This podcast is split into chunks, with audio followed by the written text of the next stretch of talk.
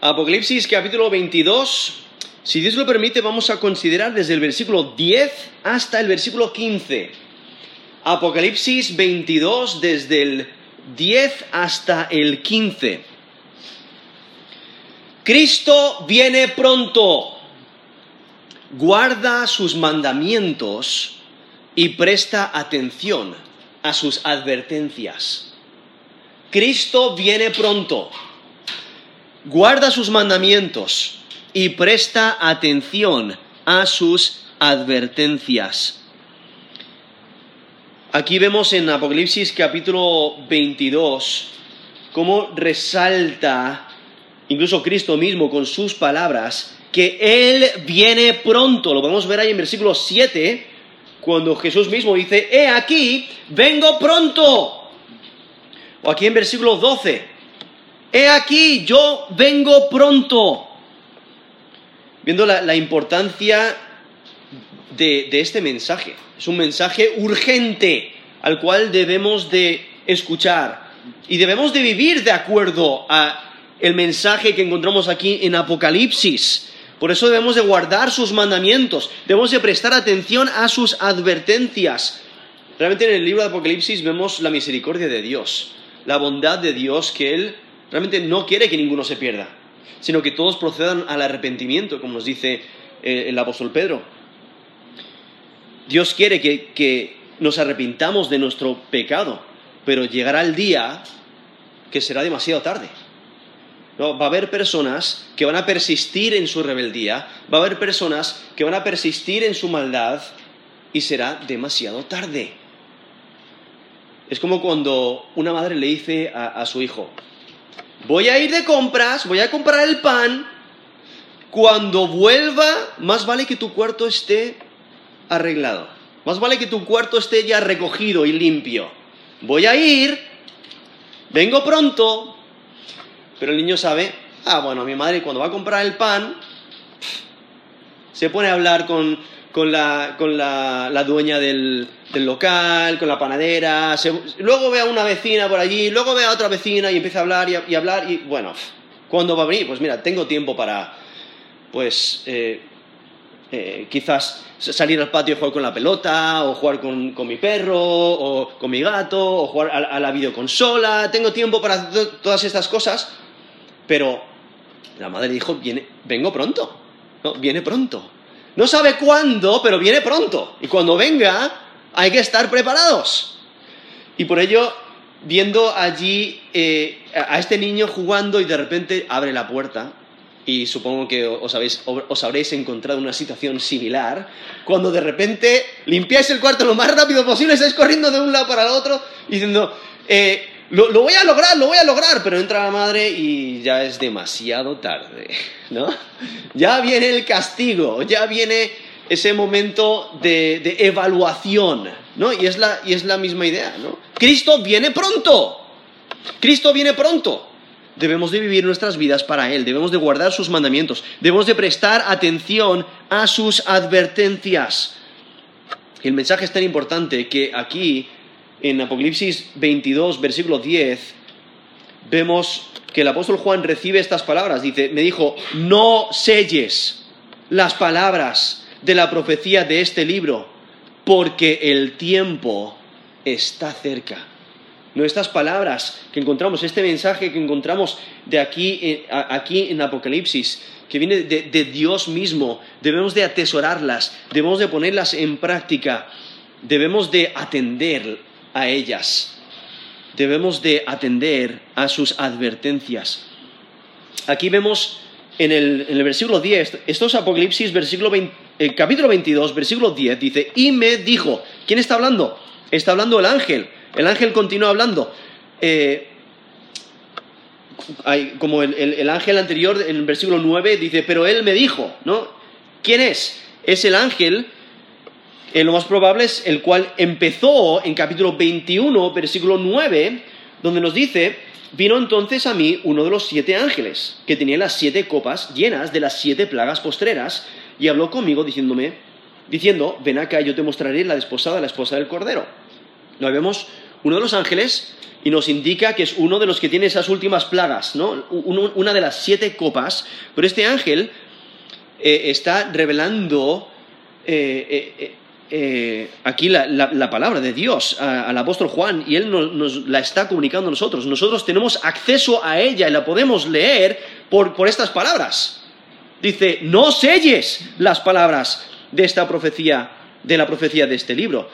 Porque si las sellas, la idea es sellarlo para que nadie pueda tener acceso a ello, nadie lo pueda ver hasta que se abra, hasta que sea el momento de abrir esos sellos.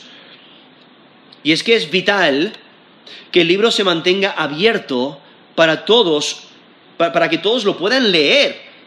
El, libro de Apocalipsis está para hacer frente a una crisis en inmediata. Aplica a nuestra vida hoy. No solamente es para el futuro. Aunque es un libro profético que habla del futuro, tenemos que leer el libro de Apocalipsis y darnos cuenta que aplica a nuestra vida hoy y vivir a la luz del futuro, ¿no? A la luz de lo que Dios va a hacer en el futuro, estar preparados para ese día. Y es que las iglesias, desde los días del apóstol Juan, necesitan escuchar el mensaje de Apocalipsis es un mensaje de obediencia, de, que debemos de obedecer a Dios, obedecer al Evangelio, y es un mensaje urgente, por eso no las selles. Realmente el, apóstol Juan está cumpliendo el mandato anterior, cuando en Apocalipsis 1, versículo 11, recibe las palabras de, de Jesús mismo, dice, escribe en un libro lo que ves y envíalo a las siete iglesias que están en Asia eso es Apocalipsis 1, versículo 11. Entonces debe escribir este libro de estas revelaciones que recibe y enviarlo a las iglesias. ¿Para qué? Para que lo lean. Para que se den cuenta de este mensaje, de la importancia de atender a este mensaje. Es que tener el libro accesible permitiría a las iglesias a leer y a escuchar sus contenidos y entonces podrían recibir las bendiciones que se encuentran en el libro. Por ejemplo, en Apocalipsis 1.3 dice, bienaventurado el que lee y los que oyen las palabras de esta profecía y guardan las cosas en ella escritas, porque el tiempo está cerca. Eso es Apocalipsis 1.3. Vemos esa bienaventuranza de aquellos que lo leen y que lo oyen y que guardan las cosas de este libro. En Apocalipsis 22.7 Bienaventurado el que guarda las palabras de la profecía de este libro. ¿Cómo las puedes guardar? Pues las tienes accesibles. Por eso las, puedes estudiar, las puedes eh, aprender, puedes ponerlas en práctica y guardarlas, atesorarlas, vivir de acuerdo a ellas. Y es que tener el libro también les permitiría estudiar sus contenidos y vivir de acuerdo a ellos. Y por ello las palabras del ángel animan a, la comunicación de las cosas que deben suceder pronto. Pues si, notáis, menciona esta idea de, que está cerca el tiempo, ahí en versículo 10, porque el tiempo está cerca. En el, versículo 6 nos dice, en, estos Apocalipsis 22, 6, me dijo, estas palabras son fieles y verdaderas, y el, y el Señor, el Dios de los, espíritus, de los profetas, ha enviado su ángel para mostrar a sus siervos las cosas que deben suceder pronto. ¿Quiénes son sus siervos? Los creyentes, los fieles, los santos. Ellos tienen la responsabilidad de conocer este libro y de ponerlo en práctica. Por eso es necesario que se mantenga abierto, para que tengamos acceso a este libro porque el creyente debe vivir de acuerdo a la palabra de este libro. El creyente debe vivir con la urgencia que comunican estas palabras. Y por ello vemos al ángel como dice, porque el tiempo está cerca. Está mostrando la, la urgencia. Está cerca. Está cerca el tiempo. Lo cual está repitiendo con las palabras exactas que encontramos en Apocalipsis 1.3 cuando en Apocalipsis 1.3 dice, bienaventurado el que lee y los que oyen las palabras de esta profecía y guardan las cosas en ella escritas, porque el tiempo está cerca. Vemos la urgencia. Eso es Apocalipsis 1.3. Es, eh, realmente es una situación diferente a la que, eh, en, la cual se encontró el profeta Daniel. Porque el profeta Daniel, él debía de guardar la, la visión, porque su cumplimiento no venía hasta mucho después. Como en, en Daniel 8.26, dice, la visión de las tardes y mañanas que se ha referido es verdadera. Y tú guarda la visión, porque es para muchos días. Entonces, guárdala. Eh, entonces vemos aquí eh, que es exactamente lo opuesto. la profecía para Daniel estaba aún para mucho, mucho tiempo en el futuro, debía guardarla, pero Apocalipsis, el libro está abierto, porque debemos estudiarlo, porque en cualquier momento ¿no? Eh, está cerca. En cualquier momento pueden empezar eh, los eventos que aquí describe, porque lo único que hace falta es el retorno de Cristo por su iglesia, es el arrebatamiento. Por eso está próximo, está pronto, es lo, próximo por acontecer, por eso el tiempo está cerca. Y dándonos cuenta de que el tiempo está cerca, realmente es una exhortación a que vivamos cada momento para Dios, que nos demos cuenta de que en cualquier momento Cristo puede volver, a por su iglesia y los eventos que describe Apocalipsis pueden empezar. ¿no? Empieza inmediatamente después del, arrebatamiento, inmediatamente empieza la, tribulación, ¿no? la gran tribulación. Entonces, por ello hay que estar preparados. Eh, el tiempo está cerca. Y entonces en versículo 11 dice, el que es injusto, sea injusto todavía el que es inmundo sea inmundo todavía. Y el que es justo practique la justicia todavía. Y el que es santo, santifíquese todavía. Y podéis, ver aquí en versículo 11 esos paralelos, ¿no? Donde pone eh, dos, em, dos de manera negativa y luego dos de manera positiva en dos que hacen lo malo y dos que hacen lo bueno. Como vemos el, injusto, que se refiere a alguien que hace lo malo, actúa injustamente.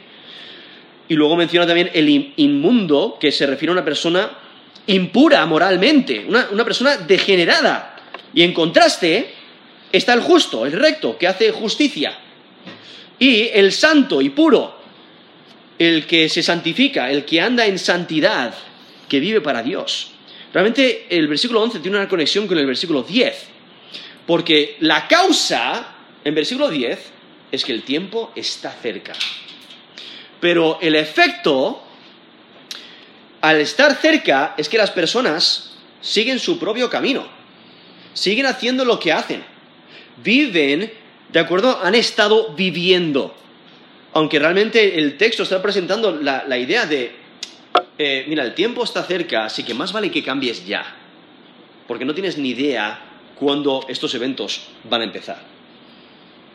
Y es, y es, otra manera de expresar la desesperanza de los impíos, porque ellos persisten en su rebelión, persisten en su maldad. Y al mismo tiempo expresa el peligro de aplazar la decisión, de volverse un seguidor fiel del Cordero. Porque si persistes en tu maldad, llegará el día cuando va a ser demasiado tarde para arrepentirse. Por eso, no aplaces esa decisión de, ser seguidor del Cordero. El tiempo es corto. Cuando se termine, no habrá más oportunidad para cambiar. Es como el, que va por un camino, ¿no? si sigue dando pasos en ese camino, pues no se va a desviar, ¿no? Va a seguir en ese camino. Pero si vas en, el camino incorrecto o en, en la dirección opuesta a donde debes de ir, tienes que darte la vuelta. Tienes que cambiar tu dirección. Pero si continúas poniendo un paso en la dirección incorrecta, pues llegará el día cuando va a ser demasiado tarde volver. ¿no? E, e, es, es esa idea y es que hay que recordar, el retorno de Cristo es inminente. El retorno de Cristo iniciará los eventos que describe Apocalipsis. Y Y lo que está enfatizando es que la manera en que uno responde al mensaje del Apocalipsis puede llevarle a su condición eterna. Porque o recibes a Jesús como Señor y Salvador o no. Y dependiendo de tu relación con Cristo, eh, eso va a determinar dónde vas a pasar la eternidad. Si en el lago de fuego o en la nueva creación, en la nueva Jerusalén. Y es que los que leen o escuchan el Apocalipsis van a persistir. ¿En qué? O en el mal o en el bien. El, ángel aquí, si notáis, no anticipa un cambio general antes de que venga el fin. Los sabios responderán con fidelidad, vivirán sus vidas preparados para la vida eh, eterna, preparados para la venida de Jesús. Pero los necios no. Y es que llegará el día cuando no habrá oportunidad para arrepentirse. Y la lección realmente es, cambia mientras haya tiempo. Mientras haya tiempo, arrepiéntete de tus pecados. Cree en Jesús como Señor y Salvador. Porque en un momento determinado, Cristo vendrá. Y lo triste es que una gran parte de la humanidad recibirá las consecuencias por haber escogido un estilo de vida incorrecto. Y sufrirá castigo divino por toda la eternidad.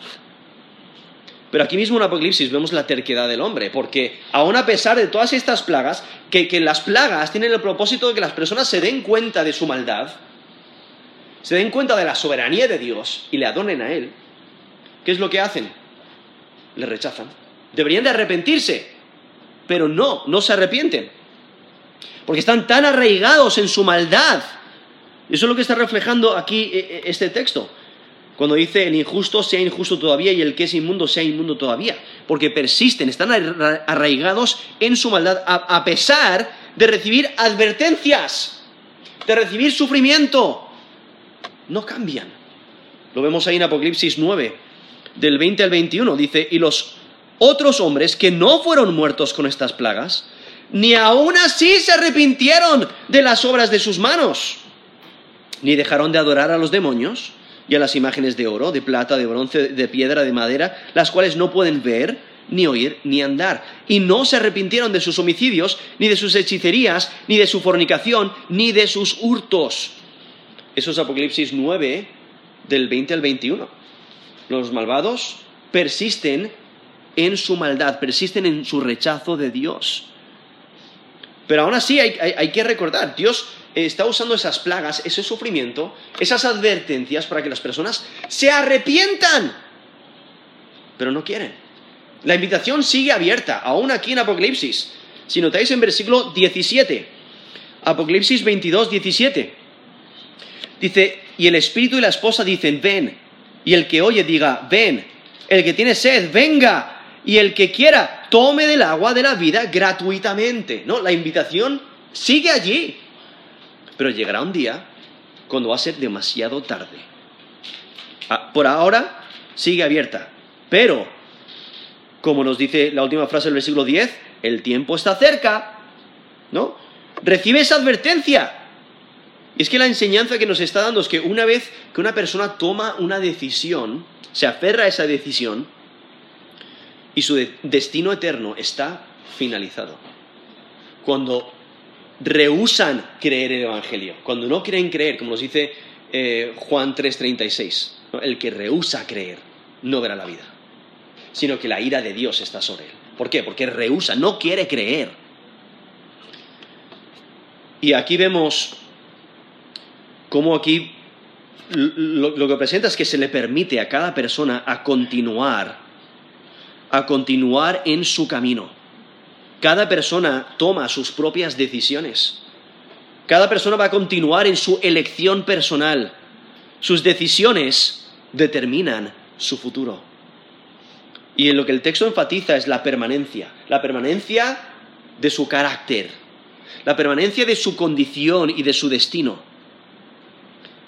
Y aunque Dios manda a través de las escrituras a rechazar la impureza, algunos se aferran a ella. Como en Santiago 1.21.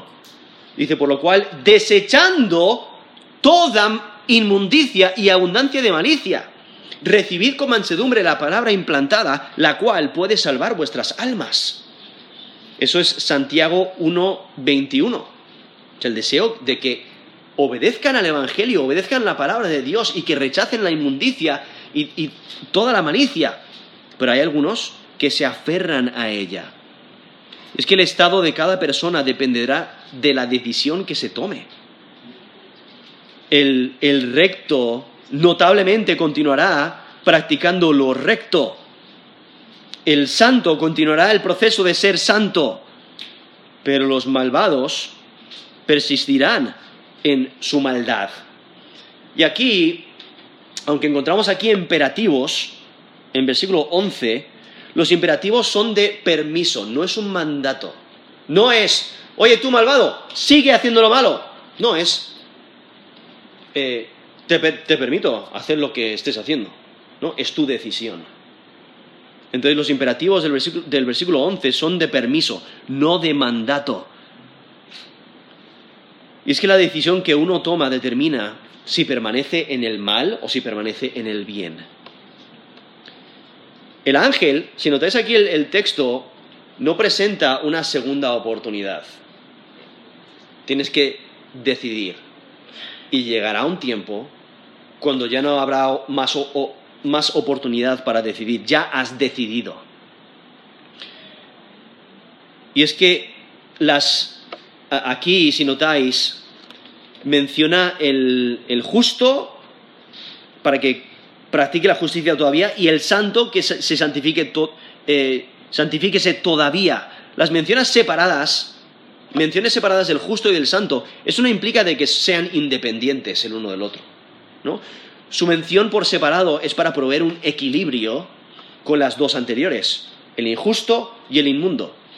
Pues el contraste, ¿cuál es? El justo y el santo. Pero aquí realmente este texto está haciendo un llamado. Un llamado a los rectos, a los justos, para que permanezcan siendo fieles, aún ante severa persecución, aún, ante rechazo. Pero al mismo tiempo es un llamado a los impíos a arrepentirse, a darse cuenta de que no merece la pena seguir en su rebeldía, porque lo que está a juego es tu eternidad. Y por ello tienes que tomar la decisión correcta. Y para enfatizar la urgencia, vemos a Jesús en versículo 12, dice, He aquí, yo vengo pronto, y mi galardón conmigo, para recompensar a cada uno según sea su obra. Eso es versículo 12. Jesús mismo dice, eh, hablando aquí, y, lo más probable es que hable desde aquí del versículo 12 hasta el versículo 19 pero vemos aquí cómo el texto enfatiza la situación inmovible del estado espiritual. Una vez que decides, ahí vas a persistir, si es haciendo lo malo o haciendo lo bueno, y vas a, vas a pasar a la eternidad dependiendo a tu decisión. Los dos resultados del versículo 11 dependen de cada persona, de lo que cada persona ha hecho en su vida, en su vida presente. Lo que hay que recordar es que estos eventos que nos describe Apocalipsis aún, están en aún quedan en el futuro. Pero el cumplimiento está cerca. Por eso nos dice, el tiempo está cerca. Eso, es lo que repite el texto, pero aquí en, versículo, en la última frase del versículo 10, el tiempo está cerca, o aquí en versículo 12, he aquí, yo vengo pronto. Y es que las miserias y los conflictos que describe el libro de Apocalipsis empezarán pronto. No hay ningún evento que tenga que ocurrir antes de que Jesús venga por su iglesia en el arrebatamiento y empiece la gran tribulación. Y por ello Jesús, una vez más, promete su venida inminente, porque en versículo 7 ya lo dijo, he aquí, vengo pronto. Y ahora en versículo 12, he aquí, yo vengo pronto. Y es que la inminencia de Jesucristo incrementa la importancia de la obediencia. Pero si notáis, en versículo 7 vemos que después de que Jesús dice que viene pronto, vemos una bienaventuranza para los que guardan las, palabras de la profecía de, este libro. Pero en versículo, en versículo 12 le vemos que promete juicio que va a diferenciar entre el impío y el recto. Porque dice, aquí yo vengo pronto. Esto es Apocalipsis 22, 12. He aquí yo vengo pronto y mi galardón conmigo para recompensar a cada uno según sea su obra. O sea, Jesús viene para recompensar. Y depende de tu relación con Él, esa recompensa va a ser positiva o va a ser negativa. Vemos aquí que Él trae un galardón. Y cuando Él dice mi galardón, se refiere al galardón que solamente Él tiene el derecho a dar. en Isaías, eh, versículo perdón, capítulo 62, versículo 11, dice, He aquí viene tu Salvador, he aquí su recompensa con él. Entonces él, él, viene con, para recompensar. Eso es Isaías 62, versículo 11. También Isaías 40, versículo 10, aquí lo aplica a Yahweh a Dios Padre cuando dice, he aquí que Jehová el Señor vendrá con poder y su brazo señoreará, he aquí que su recompensa viene con él y su paga delante de su rostro. Eso es Isaías 40, versículo 10. Entonces vemos como el Señor viene con su galardón para recompensar. Pero hay que entender que la recompensa es de acuerdo a la obra. Si la obra es buena o mala, pues determinará la naturaleza de la recompensa. Y la obra en, este, este, contexto se refiere a, toda la vida, cómo ha vivido. Si ha vivido para Dios o no, si ha vivido con fe o no, si ha obedecido la verdad o no. Y vemos aquí la responsabilidad individual, porque dice a cada uno, ¿no? Recompensar a cada uno. E, e, es como en una carrera. Una carrera se corre y, bueno, los que llegan primero les recompensan con un, con un premio, ¿no? Les dan quizás una medalla. Pero eh, si un, un, amigo corrió en la misma carrera, no le van a dar a él también un galardón, no le van a dar a él una medalla porque su amigo ganó. No. Tú eres responsable por lo que tú haces. Tú tienes que correr en la carrera, ¿no? Y, aquí es, es esa idea de que cada uno es responsable. Cada uno es responsable eh, por lo que hace, por cómo vive. Entonces, tú no eres responsable por lo que otros hacen, otros no son responsables por lo que tú haces. Tú eres responsable delante de Dios por lo que tú haces, por cómo vives, por cómo actúas, por lo que piensas. ¿no? Es, como eh, si haces algo malo y te pillan, ¿quién es responsable? eres tú.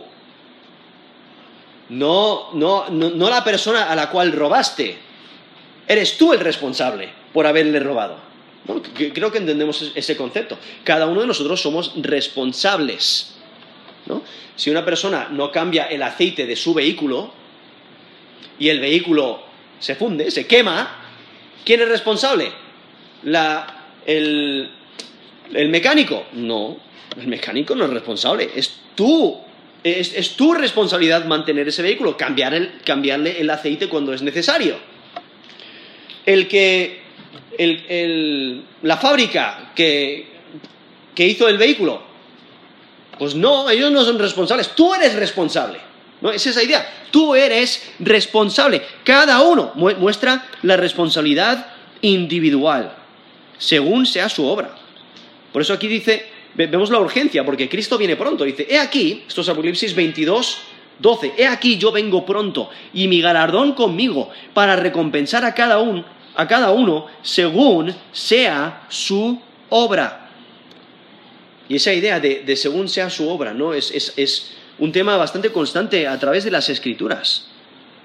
Como nos dice en 2 Corintios 5, 10, donde encontramos el tribunal, el tribunal de Cristo, que es donde los creyentes van a ser evaluados eh, y van a ser evaluados de acuerdo a sus, sus obras. Porque nos dice, porque es necesario que todos nosotros comparezcamos ante el tribunal de Cristo, para que cada uno reciba según lo que haya hecho, mientras estaba en el cuerpo, sea bueno o sea malo.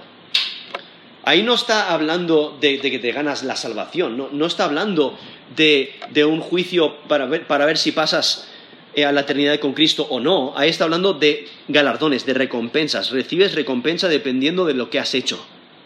Entonces, eh, vas a ser evaluado por Cristo, en el tribunal de Cristo. Incluso eso es 2 Corintios 5, 10. En 1 Corintios 3, 11 al 15, explica que cada uno de nosotros, que hemos puesto nuestra fe y confianza en Jesús como Señor y Salvador, estamos como construyendo un edificio con diferentes materiales, dependiendo eh, de, de nuestro servicio, dependiendo de lo que hacemos, conforme a nuestras obras. Y entonces hay diferentes materiales que usamos para edificar. Pero llegará el día cuando va a ser evaluado. ¿Cómo? Con fuego. Y el fuego, pues hay algunos materiales que el fuego los quema. Y otros materiales que, permanecen, que, persisten.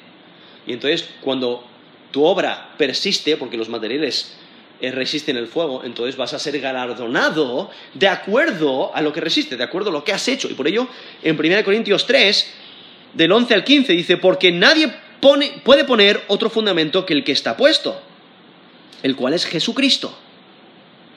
Y si sobre este fundamento alguno edificare oro, plata, piedras preciosas, madera, heno o la obra de cada uno se hará manifiesta, porque el día la declarará, pues por el fuego será revelada y la obra de cada uno cual sea, el fuego la probará.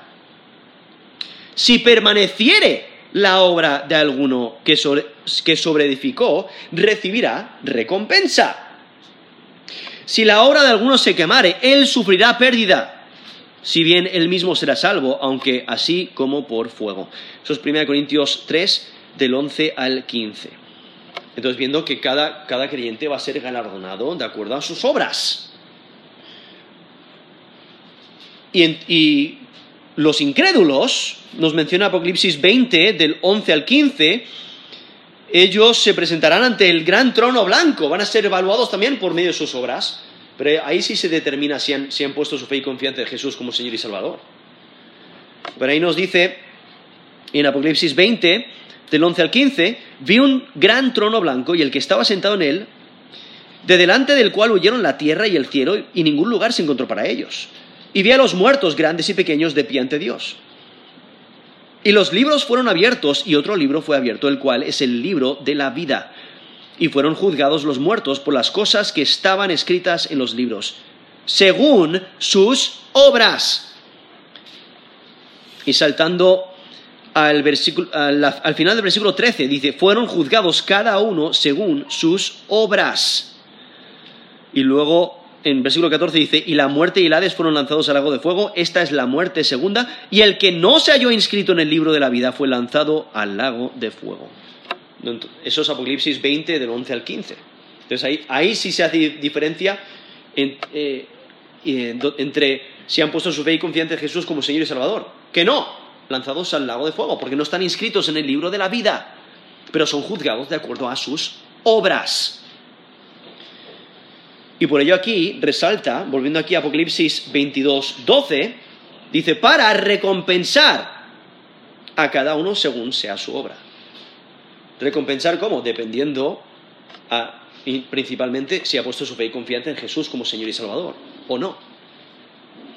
Por ello en 1 de Pedro 1.17, 1 de Pedro 1.17 dice, si invocáis por Padre aquel que sin acepción de personas juzga según la obra de cada uno conducíos en temor todo el tiempo de vuestra peregrinación. La importancia de andar en el temor de Dios todos los días de nuestra vida. No, porque Él es quien nos juzga y nos juzga de acuerdo a nuestras obras.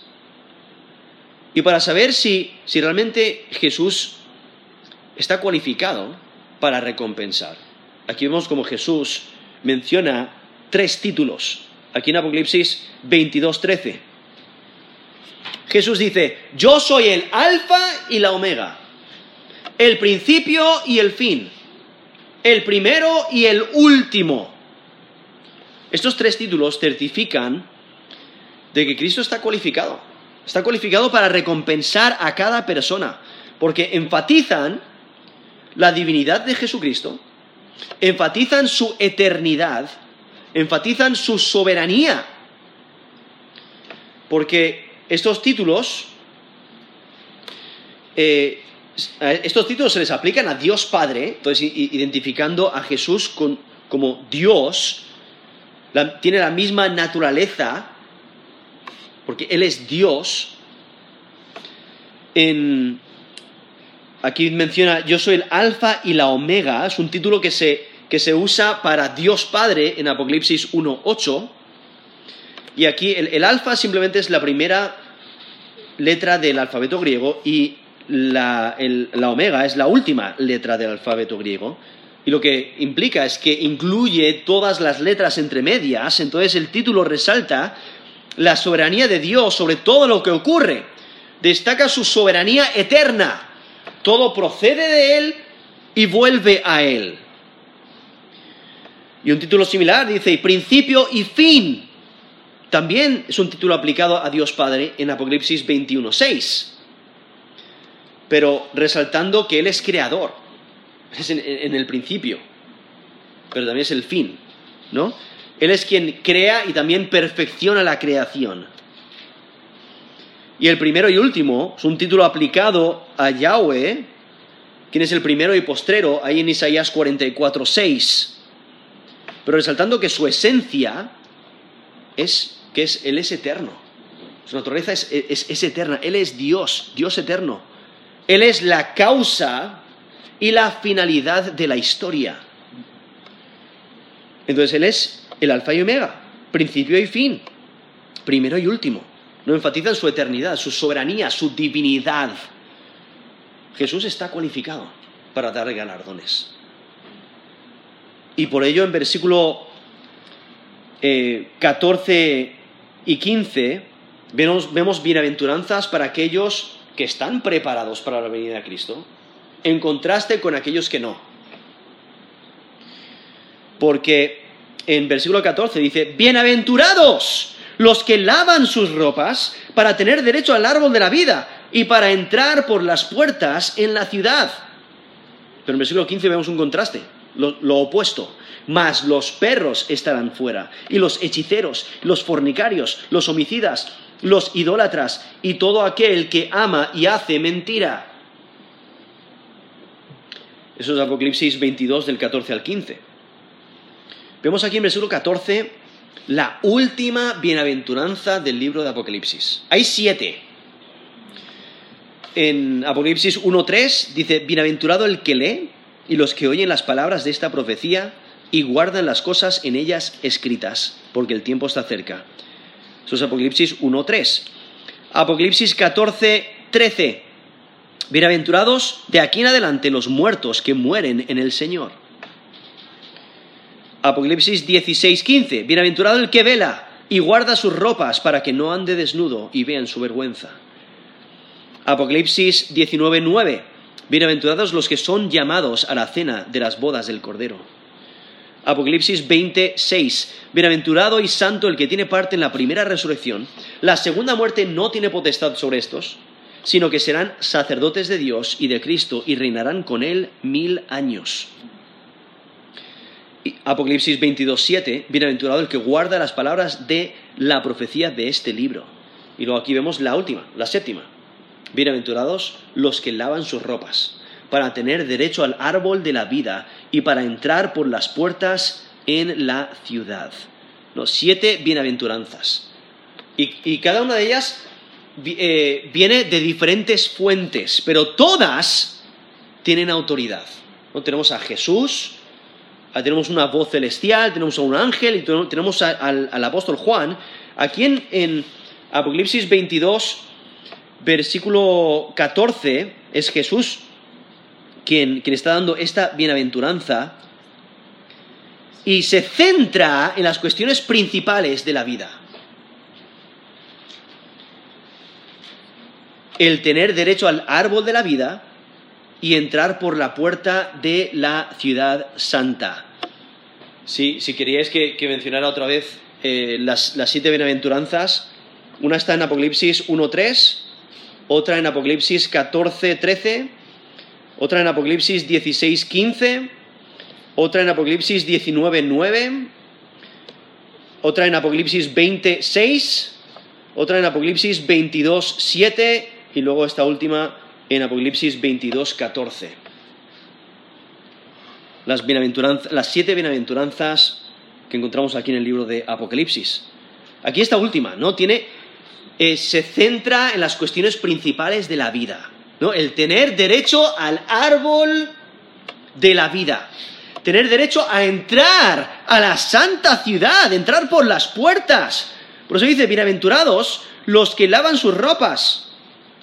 No, esa es la razón por la que tienen estos beneficios, estas bendiciones, estos privilegios, porque han lavado sus ropas y por ello tienen derecho al árbol de vida y para entrar por las puertas en la ciudad. Y está haciendo referencia, esa idea de lavar sus ropas, está haciendo referencia a Apocalipsis 7:14. Cuando en Apocalipsis 7:14 dice, han lavado sus ropas y las han emblanquecido en la sangre del cordero. A eso se refiere cuando dice que eh, bienaventurados los que lavan sus ropas. ¿Dónde las han lavado? Las lavan en la sangre del cordero. ¿Y qué es lo que ocurre? Esa sangre los limpia, emblanquece, les purifica. Porque la manera de lavar sus ropas es por medio de la sangre del cordero. Es algo que, que resalta especialmente en el Nuevo Testamento, pero a través de las escrituras la, sangre es la que, la que, la que purifica, incluso eh, sin remisión de sangre, no, no, no hay limpieza, no hay perdón de pecado. Y en Efesios 1.7 dice, en quien tenemos redención por su sangre. Está hablando de Jesucristo. Eso es Efesios 1.7. En quien tenemos redención por su sangre, el perdón de pecados, según las riquezas de su gracia o en Romanos 5, del 8 al 9. Mas Dios muestra su amor para con nosotros, en que siendo aún pecadores, Cristo murió por nosotros. Pues mucho más, estando ya justificados en su sangre, por él seremos salvos de la ira. Romanos 5 del 8 al 9. O sea, Cristo toma todo nuestro pecado sobre sí mismo, Él muere en la cruz por nosotros, derrama su, sangre y cuando le aceptamos como Señor y Salvador, recibimos por la fe esa salvación, esa limpieza, esa justificación, porque en Romanos 5.1 dice, justificados pues por la fe. Tenemos paz para con Dios por medio de nuestro Señor Jesucristo. Entonces somos declarados inocentes, o sea, justificados por la fe. No es por las obras, Sí, una vez que hemos puesto nuestra fe y confianza en Jesús como Señor y Salvador, somos evaluados de acuerdo a nuestras obras, porque debemos de vivir conforme a las buenas obras en el temor de Dios y seremos recompensados, pero la salvación no es por obras, es por fe. Somos justificados, pues por la fe, nos dice Romanos 5.1. Y por, él, por ello tenemos paz para con Dios por medio de nuestro Señor Jesucristo. ¿Quién? Quien derramó su sangre por nosotros. Y esa sangre, cuando por la fe eh, aceptamos su sacrificio por nosotros y lavamos nuestras ropas en su sangre, ahí es cuando recibimos esta limpieza y por ello, por somos bienaventurados y tenemos derecho al árbol de la vida y para entrar en las puertas de la ciudad. Porque la necesidad de la limpieza es por la contaminación del pecado. En, en, el mensaje para la iglesia de Sardis, en Apocalipsis 3, 3.4, dice, pero tienes unas pocas personas en Sardis que no han manchado sus vestiduras y andarán conmigo en vestiduras blancas porque son dignas. Esa idea de, mancharse las ropas es de mancharse con el pecado. Las vestiduras blancas, ¿qué son? En Apocalipsis 19.8 nos dice, eh, el, porque el lino fino es las acciones justas de los santos. Entonces el, lino fino, esas vestiduras blancas de lino fino son las buenas obras que reflejamos una vez que hemos puesto nuestra fe y confianza en Jesús como Señor y Salvador. Y es que los que lavan sus vestiduras en la sangre de Cristo son los que se han arrepentido de sus pecados. Son todos los creyentes en Cristo. Son todos los santos. Y por ello tienen derecho al árbol de la vida. No solamente eh, al, derecho al árbol de la vida, sino también entrar por las puertas de la ciudad. Pero hay que recordar, el árbol de la vida está dentro de la ciudad. El tener derecho al árbol de la vida es el tener acceso a comer de su fruto, como el mensaje al vencedor de la iglesia de Éfeso. En Apocalipsis 2.7 dice, al que venciere, le daré a comer del árbol de la vida, el cual está en medio del paraíso de Dios. Eso es Apocalipsis 2.7.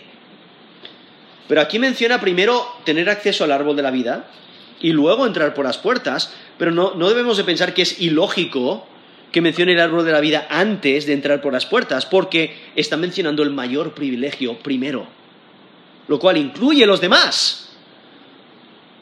Porque esta bienaventuranza aplica a todas las personas la fe. Cada creyente va a tener acceso a la santa ciudad y también va a tener acceso al árbol de la vida. Va a estar en la nueva creación. Por ello esta bienaventuranza aplica a todas las personas de fe en Cristo. Todos los creyentes tendrán derecho al árbol de la vida y para entrar en la santa ciudad. Pero los que no son creyentes, los que no son de fe, no tienen acceso, ¿no? Serán lanzados al lago de fuego. Por eso no están, no tienen acceso a esta ciudad. Por eso vemos el contraste en versículo 15. Más los perros estarán fuera y los hechiceros los fornicarios, los homicidas, los idólatras y todo aquel que ama y hace mentira. Esto es Apocalipsis 22, 15. Ahora, en este versículo presenta lo opuesto a la bendición prometida al versículo 15, porque, perdón, el versículo 14, porque en versículo, en versículo 14 vemos a los santos, los que han limpiado su, han lavado sus ropas, limpiado sus ropas en la sangre de Cristo y por ello tienen salvación, tienen vida eterna, tienen derecho a la vida, tienen derecho al árbol de la vida y para entrar en la santa ciudad. Pero en versículo 15 menciona a los que no tienen acceso a la santa ciudad. Estos son los que no quisieron arrepentirse. Estos son los que rehusaron creer en el Hijo y por ello no ven la vida. Y aquí Jesús continúa hablando sobre el destino eterno de aquellos que no han lavado sus ropas en la sangre del Cordero. Y por ello no cualifican para entrar en la santa ciudad. Estos que menciona están excluidos de la santa, de la santa ciudad. No pueden entrar, ¿por qué? Porque en Apocalipsis 21-27 nos dice, no entrará en ella ninguna cosa inmunda o que hace abominación y mentira, sino solamente los que están inscritos en el libro de la vida del Cordero. Eso es Apocalipsis 21, versículo 27. Entonces, estos, los inmundos, los malvados, los que nunca se han arrepentido de sus pecados, no tienen acceso a la santa ciudad, no están inscritos en el libro de la vida del Cordero. Esta idea de estar fuera, estar fuera de la ciudad, lo que significa es tener el lago fuego, el lago de fuego como el destino final. Porque nos dice Apocalipsis 20:15, el que no se halló inscrito en el libro de la vida fue lanzado al lago de fuego. Otro texto que menciona, eh, menciona eh, eh, algunas de estas categorías en Apocalipsis 21.8 dice, pero los cobardes e incrédulos, los abominables y homicidas, los fornicarios y hechiceros, los idólatras y todos los mentirosos tendrán su parte en el lago de fuego, que arde con fuego y azufre, que es la muerte segunda. Eso es Apocalipsis 21.8. Entonces estos malvados, que nos describe aquí Apocalipsis 22, versículo 15, estar fuera de la ciudad implica que están eh, separados de Dios por toda la eternidad. Están su, destino final es el lago de fuego. Es la muerte segunda. Es castigo eterno. Muerte eterna. Y lo que el texto resalta es el horror. El horror del futuro estado de los incrédulos. habla en, un tiempo futuro, porque aún estos eventos están en el futuro. Eh, y, por ello tenemos que evaluar nuestra vida. ¿Dónde estamos nosotros? ¿Cuál es nuestra relación con Cristo? Aquí lo que hay que entender es que en versículo 15 no es un mandato para que las gentes salgan de la ciudad. De la ciudad perdón. Estas personas nunca tendrán acceso a la santa ciudad. Estas personas ya están fuera. Y porque están fuera, ellos reciben el lago de fuego. Ahora, aquí menciona diferentes personas. Eh, no debemos de pensar que es una lista exhaustiva, es una lista representativa de, de diferentes pecados, pero aquí menciona, más los perros están fuera, estarán fuera. ¿Fuera de qué? Fuera de la santa ciudad. No tienen acceso, nunca tendrán acceso porque no han creído en Cristo como Señor y Salvador. Lo que hay que entender es que para muchos, en el mundo antiguo, los perros no eran mascotas, eran eh, carroñeros, despreciables y muchas veces peligrosos. Entonces, eran despreciados. Hablar de personas de esta manera, como perros, caracterizaba su depravación, su maldad, a lo que estaban dispuestos a hacer. Realmente es una metáfora para personas impuras moralmente, practicantes de obras repugnantes. Son personas eh, descaradamente impuras, contaminadas de toda clase de maldad, personas adictas a vicios totalmente antinaturales. Incluso en Deuteronomio 23, versículo 18, los menciona a los perros en combinación con rameras, dando a entender en ese contexto, en Deuteronomio 23, 18, que está hablando de prostitutos, o sea, de hombres que se prostituyen. Pero aquí menciona a, los perros, o sea, eh, personas descaradamente impuras, con vicios antinaturales. Continúa el texto mencionando hechiceros. Esto es Apocalipsis 22, versículo 15. Hechiceros, que es alguien que prepara y usa drogas para producir encantos y magia, lo cual tiene una conexión con la religión y con la adoración de un dios falso. Incluso aquí mismo en Apocalipsis vemos que Babilonia, la ramera, usará hechicerías para engañar, como lo vemos ahí en Apocalipsis 18, 23. Y los demás en la lista que encontramos aquí en Apocalipsis 22, versículo 15,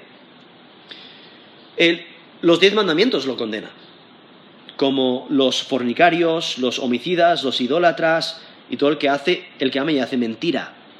Los fornicarios son personas inmorales, personas que practican toda clase de inmoralidad sexual y muchas veces se hacen pasar por creyentes pero no pueden engañar a Dios. Porque en 1 Corintios 5:11 dice, no os juntéis con ninguno que, llamándose hermano, fuere fornicario, o avaro, o idólatra, o maldiciente, o borracho, o ladrón, con el tal ni aun comáis. Eso es 1 Corintios 5:11. Donde entender que eh, hay, algunos que dicen ser creyentes, pero son inmorales. Eh, son fornicarios. Menciona también homicidas, no aquellos que están dispuestos a matar a otros porque no temen a Dios, no, no valoran que el hombre está hecho a la imagen de Dios, lo cual en el reino de la bestia vemos que los seguidores de la bestia no valoran la vida humana y por ello matan. Los que siguen a la bestia tienen su parte en el martirio de los creyentes. Aquí también menciona idólatras, no, alguien que adora imágenes, lo cual obviamente está condenado en los diez mandamientos. Eh, no hay que adorar a otro Dios, no hay que hacerse una imagen, ni adorarla, ni, postrarse delante de ella. Pero aún aquí en Apocalipsis vemos que durante el reino de la bestia la idolatría va a ser común, porque incluso van a hacer una imagen a la bestia y la van a adorar y van a matar a todo el que no la adore, como nos menciona ahí Apocalipsis 13 del 14 al 15. Pero luego termina aquí la lista con, aquí en Apocalipsis 22, versículo 15, todo aquel que ama y hace mentira. O sea, no, no solamente está hablando de personas que mienten, sino a personas que eh, les entretiene, disfrutan de la mentira. Alguien que dice mentiras y trama engaños, pero su amor hacia la mentira muestra que lo estima. O sea, miente para entretenerse, para saber con, hasta, qué, hasta qué nivel eh, puedo llegar. ¿No? Eh, se, se entretienen con las mentiras. Le entretiene las mentiras de los demás. Se goza de, aquellos que mienten y se salen con la suya. recuerdo una vez eh, vi a unos jóvenes que se, que, se, estaban riendo y se estaban gozando con, aquí lo llaman chuletas, ¿no? En, un examen escribes una nota o escribes algunas notas para, para eh, cuando vas al examen y, entonces sacas la nota para hacer trampas, ¿no? En el examen. y entonces se estaban gozando contando historias. Ah, pues yo vi un amigo mío eh, hizo una chuleta de esta manera, hizo trampas en el examen de esta manera. Eh, yo lo hice de esta manera y estaban diciendo, wow, wow, qué ingenioso, qué no sé qué. Eh, qué bien que te saliste con la tuya. Y, se estaban gozando con hacer trampas en un examen, con, con hacer lo incorrecto delante de Dios. Pero es esa idea. Aquí, personas que se gozan de aquellos que mienten de aquellos que se salen con la suya. Pero no nos debe sorprender, porque Satanás mismo es el padre de mentira. Nos dice Juan 8:44. Él es mentiroso, es padre de mentira. Y, en 1 Juan 1:6 dice, si decimos que tenemos comunión con Él, con Cristo, y andamos en tinieblas, mentimos y no practicamos la verdad. Entonces esa, idea también de el amar y hacer mentiras es no practicar la verdad. Lo cual es andar en tinieblas, no andar en la luz. Y como mencioné antes, los malhechores simplemente no quieren arrepentirse de sus pecados. Aunque Dios les advierta, les castigue, les haga sufrir prefieren rebelarse, prefieren blasfemar el nombre de Dios. Y por ello estos malhechores están guardados eternamente en un lugar de tormento, incapaz de una relación con Dios, destinados al lago de fuego, lo cual en las escrituras también lo menciona cuando son, están echados fuera, la idea de echados a las tinieblas. Nos dice Mateo 8:12, echados a las tinieblas de afuera, allí será el lloro y el crujir de dientes. En Mateo 13:42, los echarán en el horno de fuego, allí será el lloro y el crujir de dientes. He leído Mateo 8:12 y Mateo 13:42. En Marcos 9, del 47 al 48, ser echado al infierno donde el gusano de ellos no muere y el fuego nunca se apaga. O sea, cuando ves la descripción de ese lugar, te debe de alertar. Es una advertencia. No quieres ir a ese lugar. Así que toma una decisión para seguir a Cristo hoy, porque el tiempo está cerca. Aquí realmente vemos un mensaje de urgencia. Presta atención, aún no es demasiado tarde. Cristo muestra mucha misericordia hacia aquellos que son sus enemigos. Él quiere que todos se, arrepientan. él quiere que ninguno perezca. Pero al final del día es nuestra decisión. ¿Cuál va a ser nuestra decisión?